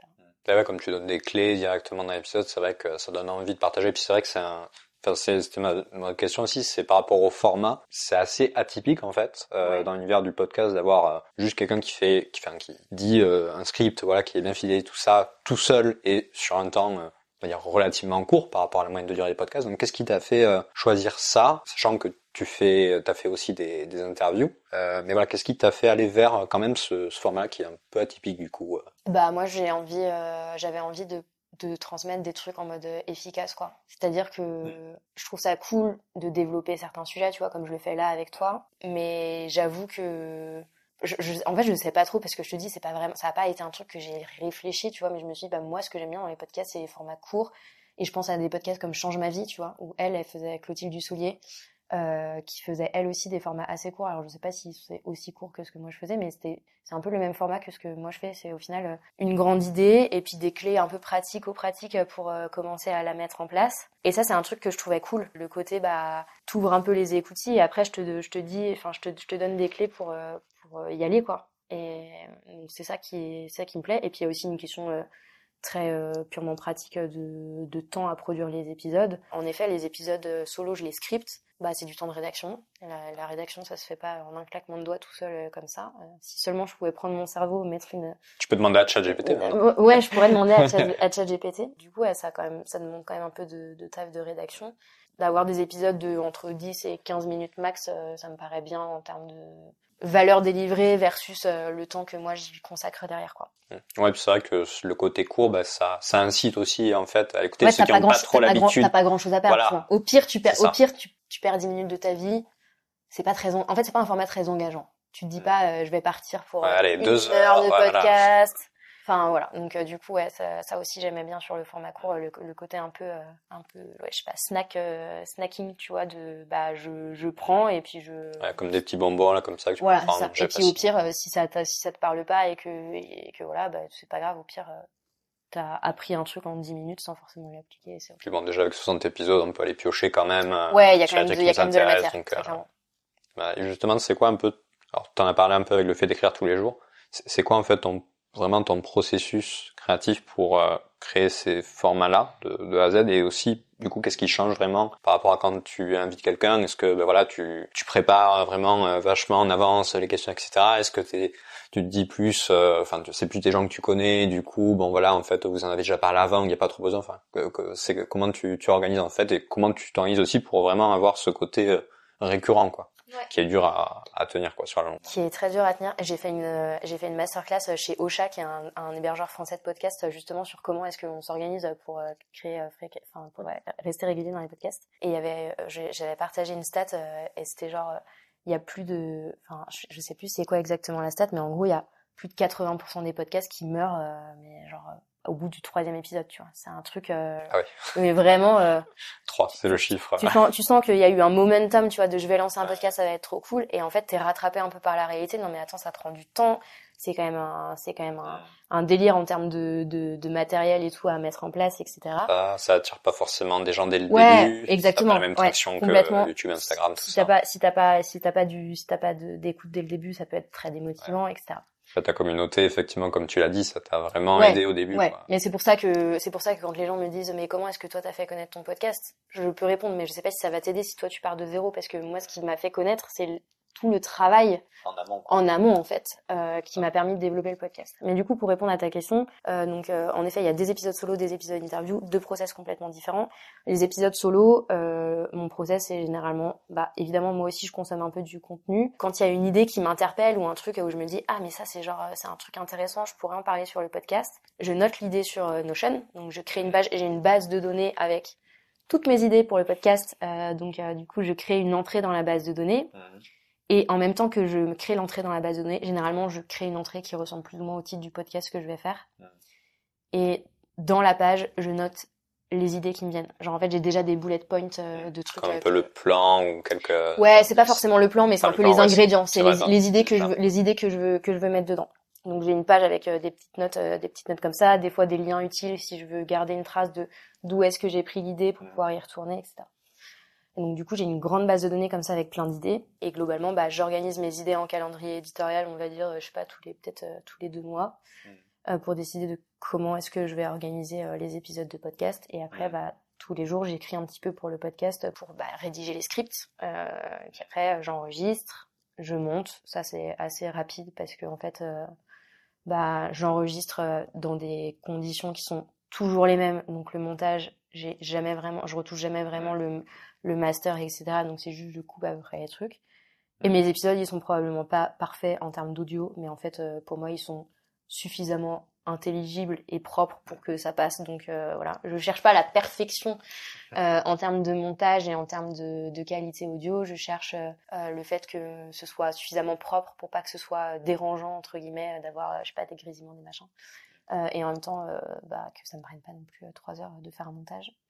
Euh, et c'est aussi la raison pour laquelle je scripte mes épisodes, c'est qu'en fait, j'ai en calculant le temps de combien ça me prendrait de temps si je devais juste partir, enfin tu vois, préparer un peu l'épisode, avoir une espèce de trame et puis partir sans, sans avoir de script. Un peu plus en semi-impro, on ouais. va dire. Ouais. Et ben en fait, j'aurais des temps de montage énormes, je pense, parce que je suis quand même assez exigeante avec euh, okay. avec la manière dont je formule les choses, etc. Donc du coup, ça me ferait beaucoup de travail de montage. Donc j'ai décidé de me dire, ok, stratégie, je script, au moins je sais ce que je sais ce que je vais dire, comment je vais le dire, et ça me permet aussi d'être plus attentive. J'ai tendance dans ma vie courante à faire beaucoup de mélange entre anglais et français, euh, à sortir des mots en anglais, et du coup ça me permet aussi d'être plus attentive à ça, euh, plus inclusive du coup dans la manière dont je parle, et du coup de pouvoir, euh, de pouvoir être explicite pour plus de monde. Donc je scripte, euh, je note toutes mes idées, je mets toujours des petits bullet points parce que j'ai remarqué, parce que je faisais ça avant. Avant, je notais juste l'idée, je me disais ah bah je me rappellerai. Non mais en fait non, on se rappelle pas du tout de ce qu'on veut mettre à l'intérieur. Donc le fait de noter euh, les petites idées, c'est c'est tout bête comme truc, hein, mais ça me permet en fait de, je pars jamais de zéro en fait quand je commence un épisode de podcast.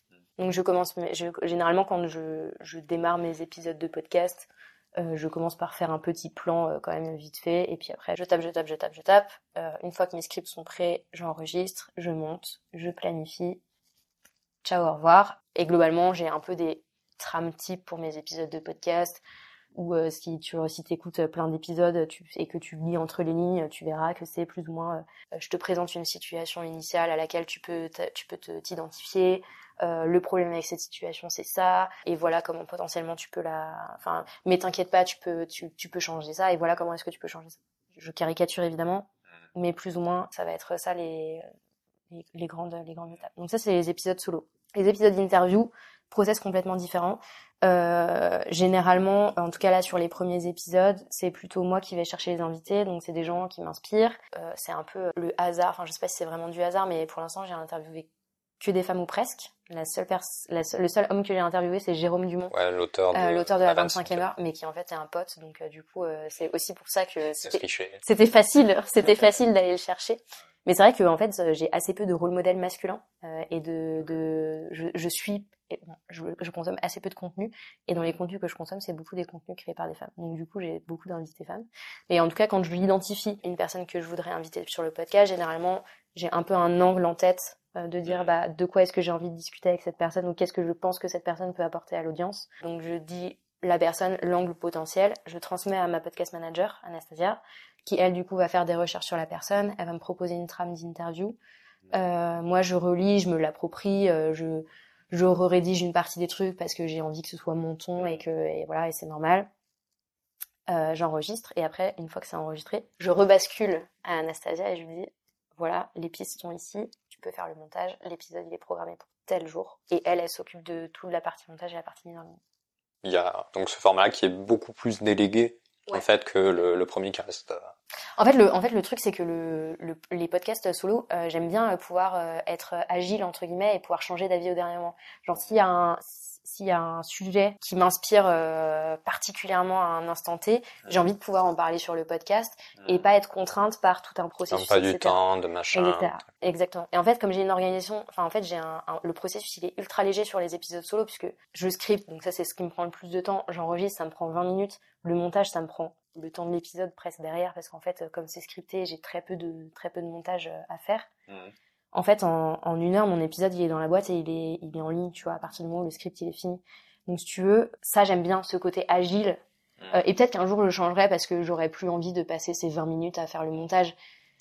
Mais aujourd'hui, le bénéfice euh, versus, euh, enfin, tu vois, le, le, bénéfice de ce mode de fonctionnement, il est plus important que ce que ça me coûte en termes de temps et d'énergie. Ouais, la flexibilité. Ouais, exactement. La flexibilité, le fait de pouvoir changer, je suis vraiment le genre de personne qui va retoucher au dernier moment son script euh, pour euh, parce que euh, il y a ce mot-là, vraiment, j'aurais plutôt Non, non, c'est pas tellement dans le détail, mais je vais rajouter un truc, ou je vais rajouter une petite nuance, ou je vais rajouter un petit paragraphe, ou je vais modifier la... Généralement, je modifie la conclusion et l'introduction, tu vois. Enfin, des trucs où, bah, généralement, j'aime bien me laisser un peu de temps, où ça, comme la pâte à crêpes, ça repose au, ça repose au frigo, et puis tu la ressors et tu la retouilles, et ça fait des bonnes crêpes. Bah, le, mes épisodes de podcast, c'est un peu comme ça, je les script généralement ça repose un petit peu et puis quand j'enregistre, euh, je vais faire des petites modifications à la main, je Pas très clair. Bah, merci pour toutes ces, ces explications. Bah, écoute, il reste 5 minutes, donc je te propose de passer à la conclusion. Et du coup, pour la petite conclusion, bah déjà, qu'est-ce que c'est ton prochain ou tes prochains euh, objectifs, notamment bah là, comme on est en début d'année, pour 2023, euh, mais aussi euh, pour les années à venir? Alors c'est une très bonne question. Euh, pour l'instant j'ai des objectifs très court terme euh, en 2023 parce que j'ai pas encore tout à fait décidé de, des projets que j'allais faire en 2023. En fait j'ai une grande idée, mais là j'ai pas forcément envie d'en parler parce que c'est encore très flou et je veux pas, euh, je veux pas annoncer des trucs euh, si c'est pour changer, si changer d'avis. dans mes projets là en cours, bah, j'ai du coup la refonte de mon site internet.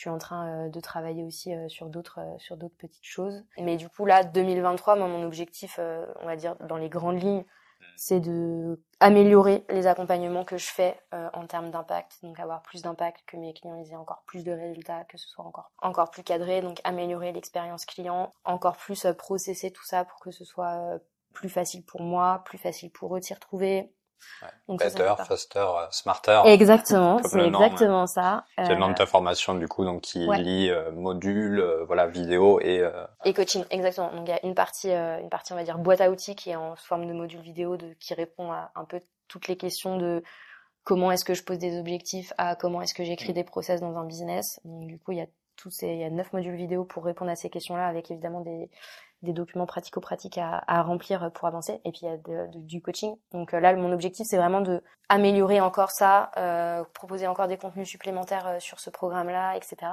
mm. et notamment probablement de l'accompagnement en groupe.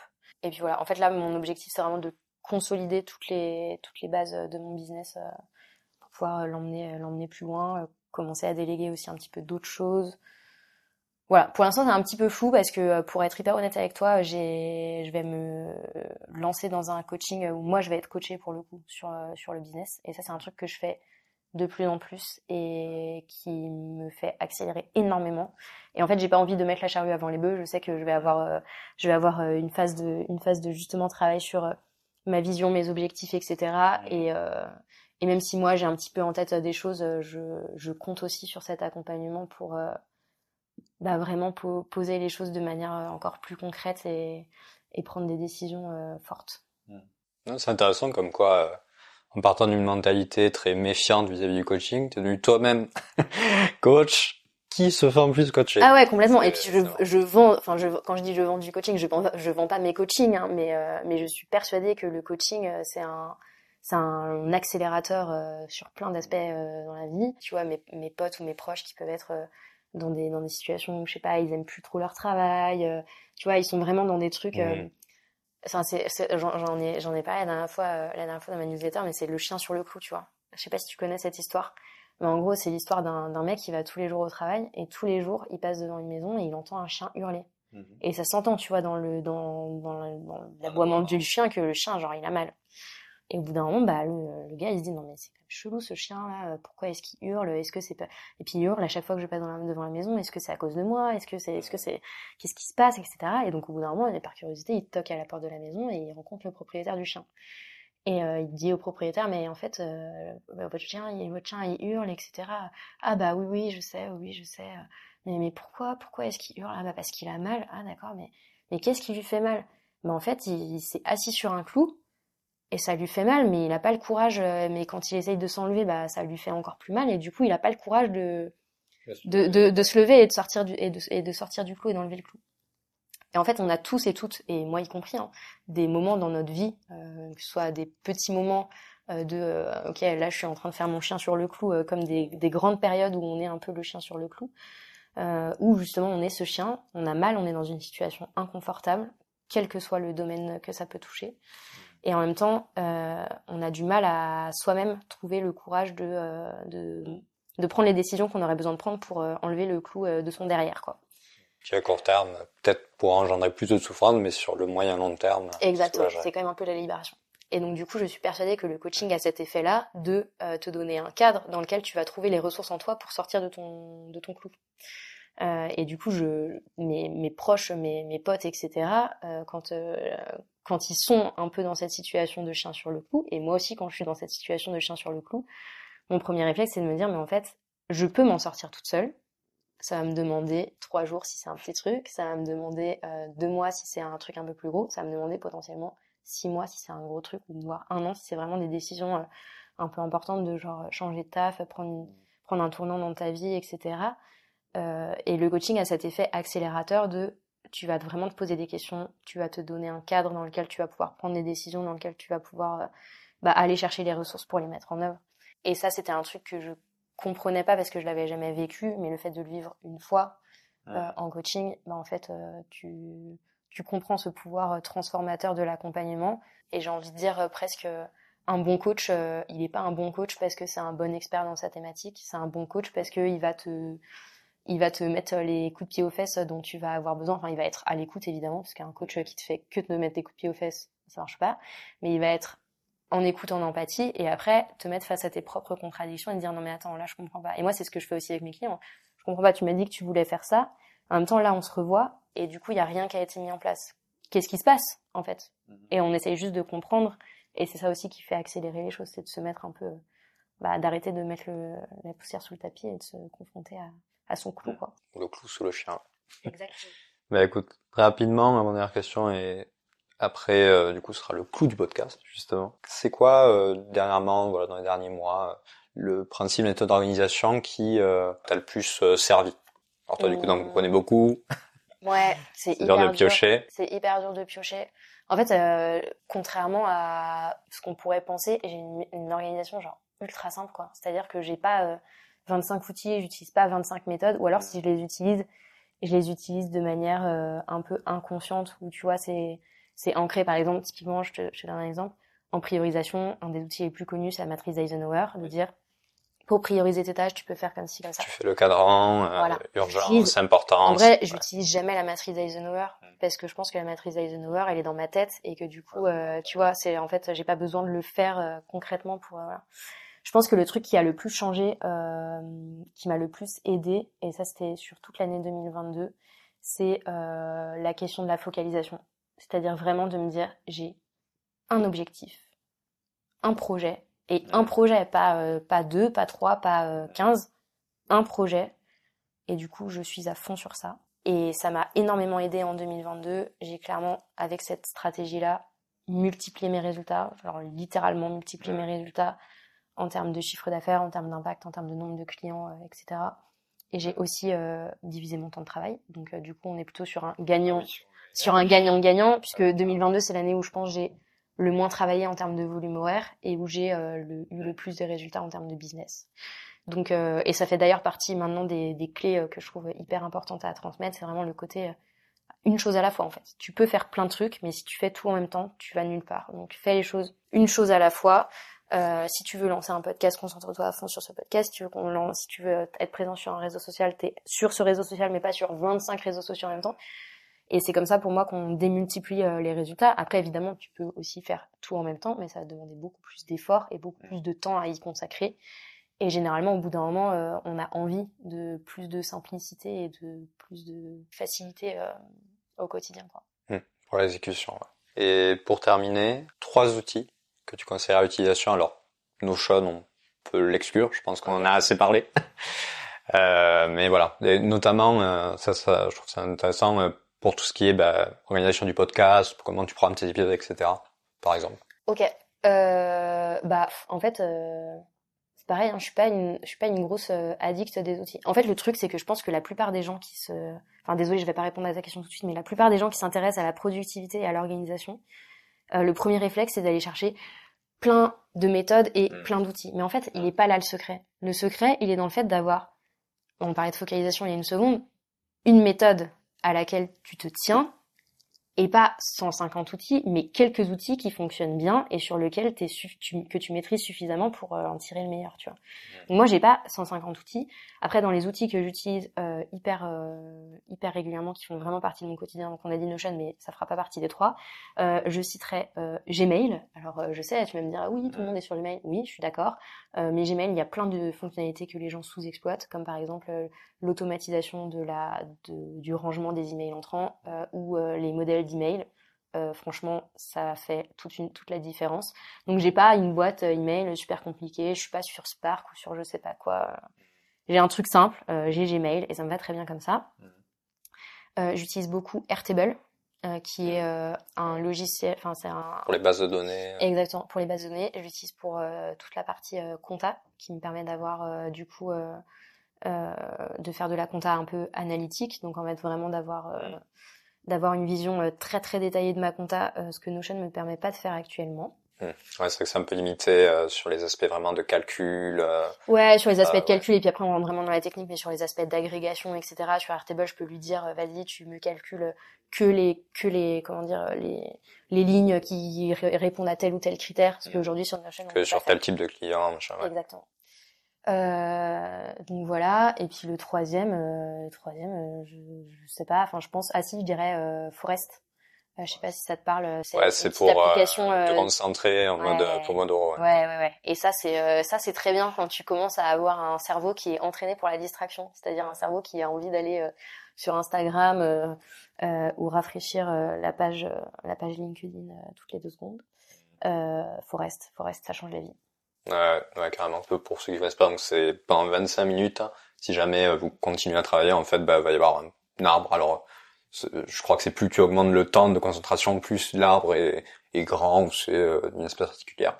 Donc voilà, c'est effectivement euh, très. En fait, il y a l'aspect un peu gamification qui est cool. Alors moi, c'est vraiment comme ça que j'ai entraîné ma concentration à, à coup de à coup de session Pomodoro euh, de 25 minutes de 25 minutes avec Forest. Et je trouve que c'est une bonne petite application qui est, très cool. Top. Ben merci euh, pour ces conseils merci bah, aussi pour tous les conseils que tu as donnés euh, dans le podcast. En vrai, euh, il y a eu beaucoup de valeur à apporter, donc ça, ça va être cool. Où est-ce qu'on peut te retrouver peut-être pour finir principalement? Donc, du coup, on a The Minimal Plan, donc ton blog où on peut retrouver donc des articles, aussi tes offres de formation, dont Better Faster Smarter, mon accent anglais euh, n'est pas fou. Euh, on a aussi bah, ton compte euh, Instagram. Ouais, je suis assez peu présente, mais il y a le compte Instagram où il y a aussi du contenu à aller, à aller chercher. du coup, le, la newsletter aussi. Là, pour le coup, je suis très active en newsletter et souvent, c'est un peu les, les coulisses de ce qui peut se passer dans mon business, dans ma tête, et puis aussi des petits tips supplémentaires en termes d'organisation. Donc ça c'est cool. Euh, voilà. Puis le podcast évidemment, Bye Bye Procrastination. Ça sur toutes les plateformes. Je pense qu'on en a suffisamment parlé pour que vous ayez compris euh, que vous pouvez commencer par là. Ah top. Euh, merci beaucoup. À, à bientôt.